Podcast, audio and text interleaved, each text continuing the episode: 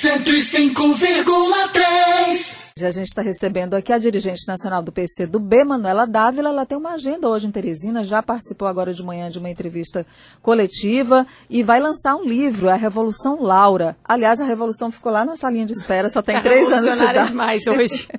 Boa tarde, Manuela, bem-vinda. Boa tarde, um prazer muito grande conversar com vocês e com todos os ouvintes. Revolução Laura é porque a Laurinha, a Laurinha, que olha a intimidade, né? A Laura é a filha da Manuela Dávila, que tem três anos de idade e ela vai contar um pouco dessa história. O ano passado, é, Manuela, você foi candidata a vice-presidente da República é, pelo PCdoB na chapa com o Partido dos Trabalhadores, encabeçada pelo Fernando Haddad, e aí tem, com a criança de três anos, tem que dar um jeito de correr para a maternidade, correr para a política, aliás, pelo ativismo político também, protagonismo político dos últimos anos, eu imagino que seja muito difícil sempre conciliar isso. E isso acabou se transformando no livro também, né? Então, eu tenho uma oportunidade que poucas mulheres têm, né? Desde os meus 23 anos de idade eu tenho mandatos parlamentares. Então, eu fui vereadora, fui deputada federal e quando eu engravidei, eu também era deputada. Então, a minha, tanto a minha gestação quanto toda a, todo o exercício da minha maternidade com a Laura foi ocupando espaço público. Pouquíssimas mulheres ocupam espaço público no Brasil, né? Nós somos numericamente ainda muito menos do que os homens. Quando o PCdoB eh, me convidou ou sugeriu que eu concorresse a presidente ainda no ano de 2017, a Laura tinha recém completado dois anos. Ela ainda era, inclusive, amamentada. Eu prolonguei a amamentação dela até os dois anos e meio. E eu falei, olha, eu sou a mesma mulher que há dois anos atrás não aceitei concorrer a prefeita, mesmo estando liderando as pesquisas, porque tinha uma filha muitíssimo pequena, ela tinha três meses na eleição da prefeitura. Eu tenho uma condição, a condição é que a minha filha possa viajar comigo quando eu e o meu companheiro acharmos que é preciso, porque eu não vou viver a maternidade de um jeito diferente do que eu acredito, né? Seria para mim muito Uh, seria impossível viver de um jeito diferente que eu acredito, da necessidade dos cuidados, do afeto. Né? Sempre questionei os meus colegas homens que abandonam aos seus filhos para exercer uh, ocupar o espaço público, exercer os espaços de poder.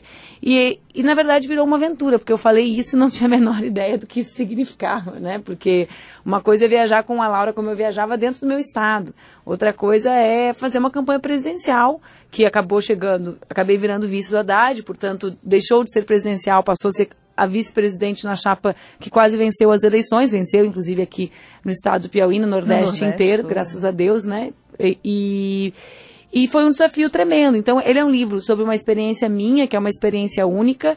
Eu sempre falo sobre isso, porque eu sou uma mulher com muitos privilégios, né? Perdão, ter um companheiro que divide responsabilidades no Brasil é um privilégio. Ser uma mulher que tem um filho pequeno e continua tendo remuneração é um privilégio, porque metade das mulheres brasileiras com filhos de até três anos não conseguem voltar ao mercado de trabalho. Então, a minha filha vai à creche, 70% das crianças brasileiras não têm uma vaga na creche. Então, é sobre essa mulher, mas é sobre uma mulher que, que se viu, mesmo na, na eleição mais violenta politicamente da história do Brasil, né, uma eleição marcada por fake news, por ódio, por muita truculência política, se viu rodeada por outras mulheres com os seus filhos e, e se viu estimulada a seguir adiante por causa disso. Então, ele é um livro sobre, o, sobre amor.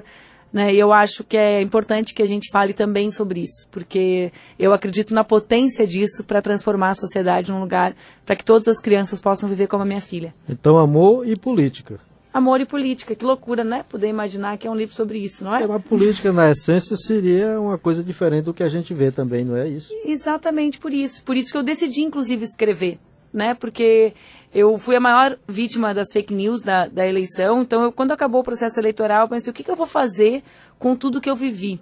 Né, com tudo, como eu vou continuar ajudando Você realmente o Brasil. se sentiu muito vítima das fake news no ano passado? eu eh, não, não, me senti vítima desde esse lugar de achar que elas, eh, elas eu consegui já ao longo da minha vida me proteger dela, né? delas. Né? Exato, ótimo termo. Me sinto vacinada porque nossa, desde muito nova eu tenho mandato, sempre nessa condição, né? Eu sempre fui mulher, nunca fui filha de político importante, então sempre foi Deus por mim, né? E eu ali me resolvendo. Mas numericamente sim, eu fui, né? As pessoas não têm muita noção do que é o impacto numérico, a dimensão do alcance das fake news. Para que vocês tenham uma ideia, eu lembro de uma noite que eu mandei uma mensagem no WhatsApp pro Haddad, olha, tem uma fake nova que está rodando, e aí eu apertei o atualizar, né? Para atualizar. E ela, quando a gente entrou na justiça para retirar ela do ar, ela já tinha atingido 13 milhões de brasileiros. É um impacto né? Isso é maior que a população do meu né? estado inteiro. Né? Então, isso, acho que essa é a prova, não, não é sobre se sentir ou não só, né? É sobre a dimensão que isso alcança na vida do povo. O presidente Jair Bolsonaro, eleito né, no ano passado nessa disputa com o Haddad, também se diz muito vítima das fake news inclusive durante a campanha, né? É, é por isso que eu defendo que a gente tenha um poder judiciário capaz de julgar. Nós já temos leis no Brasil para enfrentar isso, né?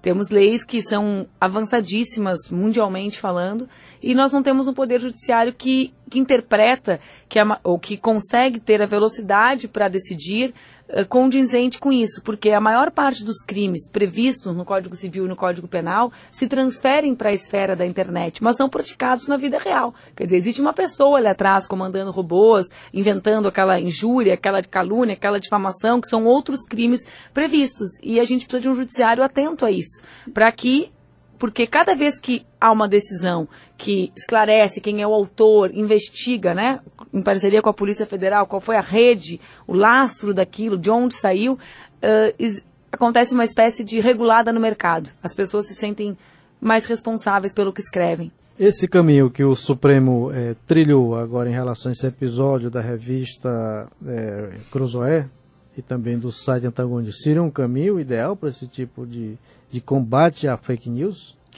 Ao que eu entendo, o tema do Supremo não tem nada a ver com fake news, né? Assim, é um tema de, de da condução de uma investigação, do vazamento de informações assim, a parte que eu compreendo, né, do que eu estudei, eu, eu realmente estou envolvida no lançamento do meu livro, viajando, só, esse, só essa semana serão quatro regiões, cinco estados, para terem um pouco a, a ideia das minhas viagens. Mas o que, ouvindo pessoas que são conhecedoras do tema, como o governador do Maranhão, Flávio Dino, ex-juiz federal, o que eu compreendo é que não, não tratou-se de censura, porque não foi prévia, não se proibiu de dizer, mas se identificou ali o vazamento de conteúdos importantes de investigação. Evidente que ninguém, nenhum de nós, pelo menos eu não conheço ninguém, que defenda a censura a nenhum veículo de informação. Mas ao que me consta, não foi exatamente o praticado ali. Haveria o ilícito do vazamento de informações sigilosas de investigações correndo, né? Errou duas vezes, quando fez isso e agora quando desfez, porque foi autorizado é. novo, autorizou a revista circular. É. Nós estamos, e, pois não. Não, eu, eu, é, é, também um tempo que muitos se valem. Deputada Manuela, para quem não está acompanhando aí no Facebook. E, Era isso que eu ia dizer. Nós estamos conversando com a dirigente nacional do PC do B, Manuela Dávila, que foi candidata a vice-presidente da República ano passado. Pois não, por favor. É um tempo Primeiro porque a tecnologia, nem todos conhecem tudo que está por trás dela, né? Então, também as pessoas acabam achando que não têm responsabilidade sobre, sobre o que escrevem, não uh, mensuram o impacto do que elas escrevem. Mas também é um tempo que muitos se valem uh, da defesa da liberdade de expressão para cometer crimes. Eu sou jornalista de formação.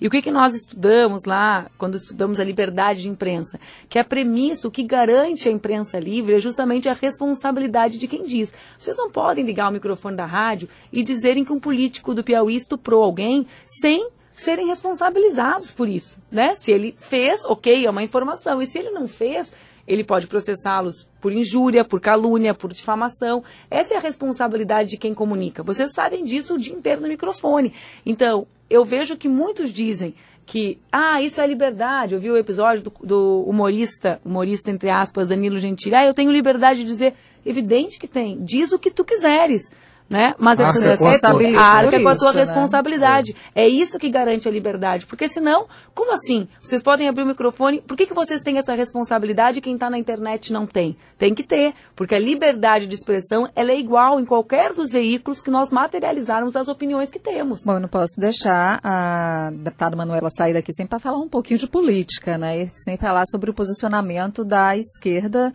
nesse início de governo e também no que virá, no que virá pela frente, é, de como a oposição vai se posicionando diante do governo Bolsonaro e o PCdoB dentro desse contexto, naturalmente.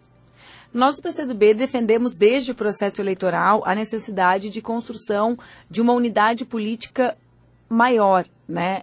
Em primeiríssimo lugar, o que nós chamamos de uma frente ampla em defesa da democracia, ou seja, não só a unidade da esquerda, a unidade de todos aqueles que acreditam que, mesmo com diferentes projetos, a democracia é o caminho para tirar o Brasil da crise. Nós podemos divergir sobre os caminhos a serem seguidos para enfrentar a crise econômica, o desemprego crescente, mas não podemos abrir mão e valorizar a democracia, que é na nossa interpretação, muitas vezes uh, uma bandeira não uh, valorizada, digamos assim, pelo presidente da República. Basta ver o conjunto de decisões que tomou de maneira monocrática, né, ali uh, nos últimos dias, como fim da política de salário mínimo, como fim da participação social do seu, no seu governo. Hoje, o mundo inteiro, os Estados Unidos, que eles, ele gosta tanto, tem essa relação privilegiada econômica e politicamente, eles são os autores de um termo que eu gosto muito que chama-se accountability, que é a ideia de que o combate à corrupção se dá com maior participação do povo no governo. O que, que ele fez? Acabou com os instrumentos de participação social. Mas, de outro lado, se esse é um governo perdido, por vezes até caricato, né? Porque parece ali que ele fica mais tempo na internet junto com os filhos, parece que o Brasil virou grupo de família do Twitter e do, do Face do, dos filhos deles, os três filhos, e ele ali no meio, meio perdido. Mas ele nunca se se perde em medidas que retiram direitos do povo. Então é um governo confuso, é um governo bagunçado, é um governo trágico, às vezes dá, né, dá essa sensação de que é um barco à deriva, mas quando é para retirar direitos, está sempre pronto. Vejam, a reforma da Previdência que se anuncia, que é absolutamente trágica para os trabalhadores e para as trabalhadoras, para os mais pobres, é, é, a perspectiva do fim da Previdência Pública. Aliás, nesse final de semana de Páscoa, ele nos presenteou com o sigilo sobre as informações que legitimam a reforma. Vocês imaginam isso como jornalistas? Ele diz que a reforma é a saída para a economia brasileira e impõe sigilo aos estudos técnicos que, em tese, justificam ela. Não tem sentido, porque se justificassem ela, quereria ele, com maior orgulho, divulgar amplamente essas informações. O PCdoB é a favor da reforma, só que não dessa forma. Nós somos a favor de outras reformas, prioritariamente, para tirar o Brasil da crise. Né? Da nós, Previdência não seria Nós achamos que o maior problema da Previdência Pública é o fim do emprego formal e da contribuição e a incapacidade dos governos de auditarem as suas contas, para sabermos quanto tem de déficit real, já que há uma divergência profunda com relação a esses números, e quanto há de dívida de sonegadores com ela, né? Porque o tema da sonegação à Previdência é muito grande. Dizem que alguns que sonegam a dívida dos sonegadores com a Previdência Pública chega a ser maior do que o déficit anunciado pelo governo. Para vocês terem uma ideia. Deputado, eu vou fazer aqui uma, uma, uma, pergunta na condição aqui de quase de advogado do diabo, né? nem de seu colega jornalista. E se é assim, por que é que não fizeram agora, durante esse, essa reforma da Previdência, durante todo esse período que a esquerda teve no poder. Mas porque é, nós, não, é nós não defendemos essa reforma assim. E veja, justamente o que, nós, o que eu estou dizendo é que, para nós, o tema central da Previdência é a diminuição do emprego formal. Ou seja, se diminui o emprego formal, se altera a forma da, das pessoas contribuírem com a Previdência, com a reforma trabalhista, e agrava-se o déficit. Porque menos pessoas contribuem se há menos empregos, menos pessoas trabalhando, né? E isso é o que gera esse déficit crescente. E eu não vejo por parte parte do presidente nenhuma política séria de geração de emprego para o nosso povo. Então nós temos 15 milhões de desempregados, 30 milhões de subocupados, mas fiquemos só com os 15 milhões. São 15 milhões de pessoas que não têm o olhar atento do presidente. E o que é mais importante que trabalhar? Para a mulher ou para o homem que tem o seu filho para criar, que tem né, a vida para seguir adiante, o que significa o desemprego em outras áreas da economia, né? Quantos quilos de feijão, de arroz, então quanto perdem os produtores rurais, quanto perdem os supermercados, os caminhoneiros que transportam. Então, a crise, o desemprego crescente brasileiro agrava a crise econômica e o presidente nada faz para enfrentar isso e propõe a reforma da Previdência, na minha interpretação, assim como propuseram no governo Temer a reforma trabalhista. Diziam que ia ser a salvação da lavoura, salvou nada, né? Parece que veio a, a, a nuvem de, de gafanhotos e comeu a lavoura inteira.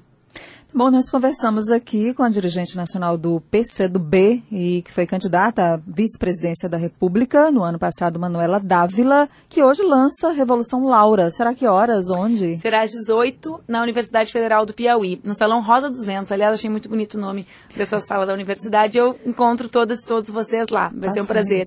Obrigada pela presença, boa sorte. Obrigada, uma boa semana a todos. Obrigada, até a próxima. 105,3